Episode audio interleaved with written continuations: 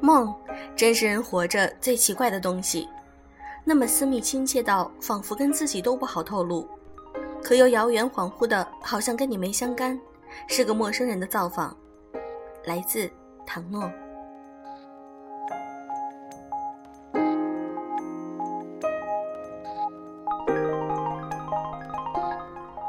用声音触碰心灵。各位好，欢迎大家来到优质女纸必修课，我是小飞鱼。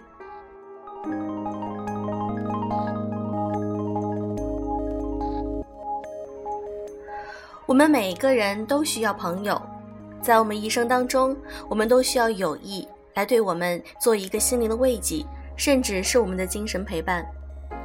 好朋友非常重要。那么，你所理解的友谊是什么样子呢？今天，我想和大家分享一篇来自于作者卷毛维安，我所理解的最好的友谊：短暂分离，长久惦记。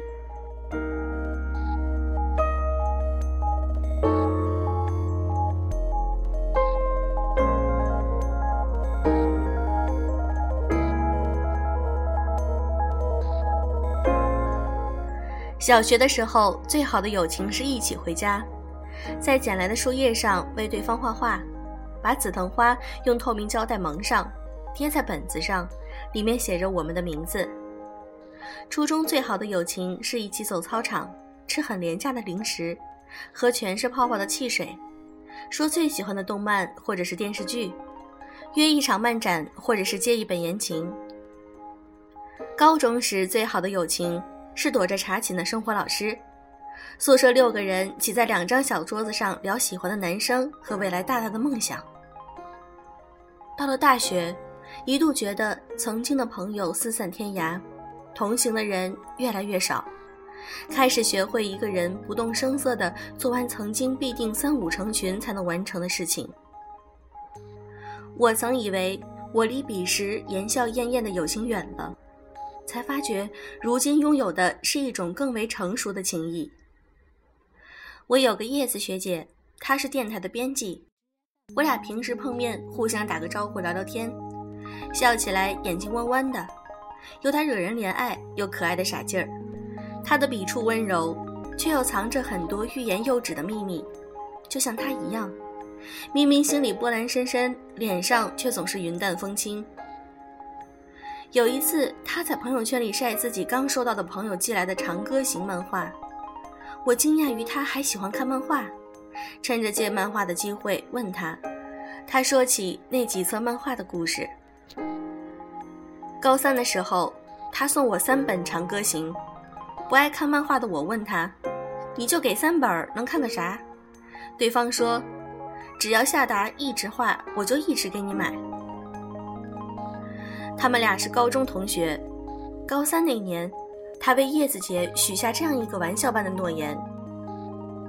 高中毕业的第三年，叶子姐拿到书的第十卷，那天正下着雨，叶子姐发了一条湿漉漉的朋友圈：“你从不评论我的朋友圈，也不会主动和我聊天儿，只是每一年新的长歌行出版时，我就能收到包裹，无一例外的。”画里的人还是一如既往的好看，我觉得我们的故事比画里的那些曲折辗转还要暖。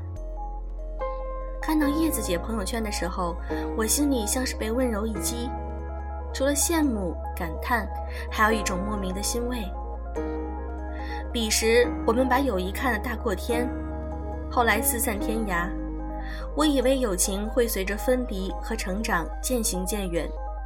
慢慢斩断了和过去的关联，没想到仍会有人如此心心念念守着诺言。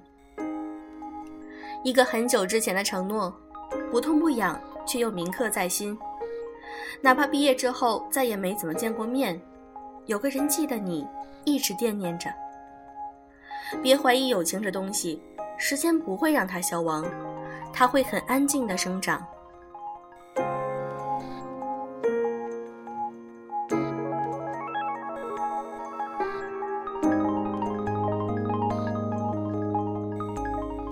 目前在武汉的画画是我高一时的同桌，以前我们天天见，如今基本上一年才能见到两三次。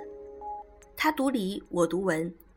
高一末分班那天，我写了一封长长的信给他，明明教室只隔了十几步路啊，真是矫情。在距离只有两间教室那么近的日子里，我们书信往来；而真正上大学之后，从湖北到浙江那么远，我们反而只是互相寄了几张明信片，也只在跨年的时候才视频，平常聊天也很少。但是，一说起话时，肯定避不开“我想死你了”。有时候我会忽然在想，画画现在在做什么呢？有时候看到窗外忽明忽暗流动的云彩，我知道你也在看。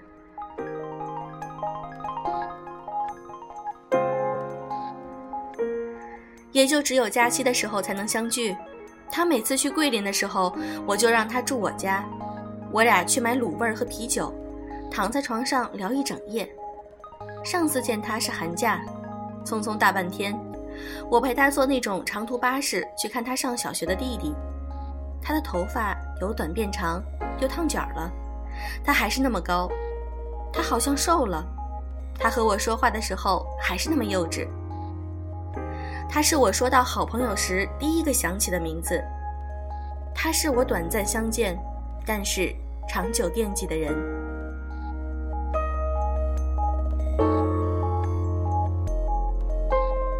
我俩的微信回复时间有时差，聊得不多，但是每次听到他的声音，好像还在教学楼五楼，只是过了一节晚自习的时间。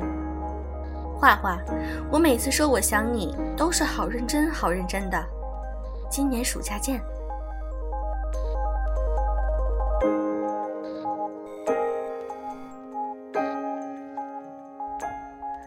有时候会有读者向我抱怨，大学里的友谊好复杂，没有高中那么纯粹。因为面对高考时，我们既是对手也是队友，共同朝着一个目的地去征途；而大学里，我们的志向在四面八方，单打独斗，各自为营。一些时候，人与人的相处漂浮在表面，走心的是一小部分。觥筹交错的时候，常常会有一种自以为感情深刻的错觉。没有必要泛滥情绪，因为没有人会认真听。大多数的情感是为了抒发而抒发，为了表达而表达，为了证明自己的存在，为了在所有人都发表某个观点的时候，自己不要漏掉，以显得合群或者怎样。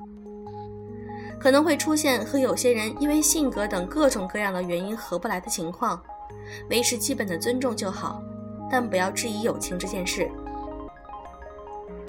我喜欢认识各种新朋友，前提是我们的磁场并不相排斥。人体是一个敏感的信息场，无时无刻都在与外界进行的信息与能量的交换。我喜欢这种共鸣与共振，愿意用我的磁场吸引相似的人，同时被吸引。我并不奢求获得每一个人的友谊，我也不会强迫自己去接受我不喜欢的人。我的爱着实有限。要尽可能的给应该给的人，我感激并且珍惜每一份真心，并且愿意付出我生命中的一部分来滋养这一份关系。有时候想想，交朋友这件事和谈恋爱挺像，需要一见钟情的眼缘，需要日久生情的默契。友谊其实是一种包容、开放却又极富指向性的关系，并不是一对一的捆绑。或者毫无甄别的交换，前者是冠冕堂皇的自私，后者是空洞廉价的滥情。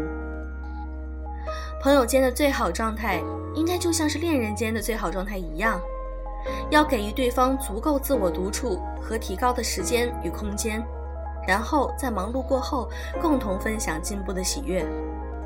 并不是所有人都能够被称为朋友的，若你遇到这样的人，何其所幸！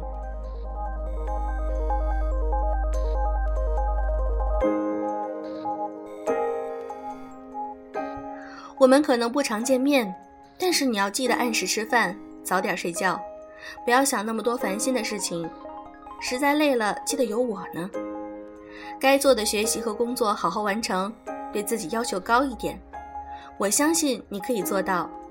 记得忙完了，我也有空了，我们见一面。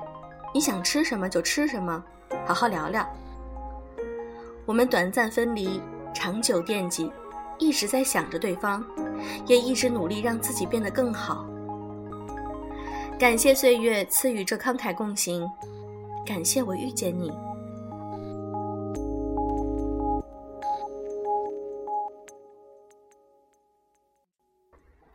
今天的这篇文章分享完啦，不知道你有没有这样的珍贵的友谊？